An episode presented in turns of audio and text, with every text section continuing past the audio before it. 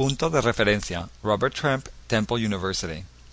El propósito de esta investigación es exponer las conexiones de redes virtuales que conectan los más prominentes e importantes edificios del centro de Filadelfia, esto a través de un proceso de ejercicios, usando curvas NURBS en un programa digital, estirándolas y añadiéndolas a una composición general.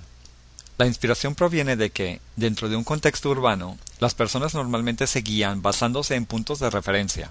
Si se toma esto en cuenta al crear un mapa, el resultado nos ayuda a ver dónde es precisamente que se necesitan nuevos puntos de referencia, y creando a la vez una red urbana más coherente.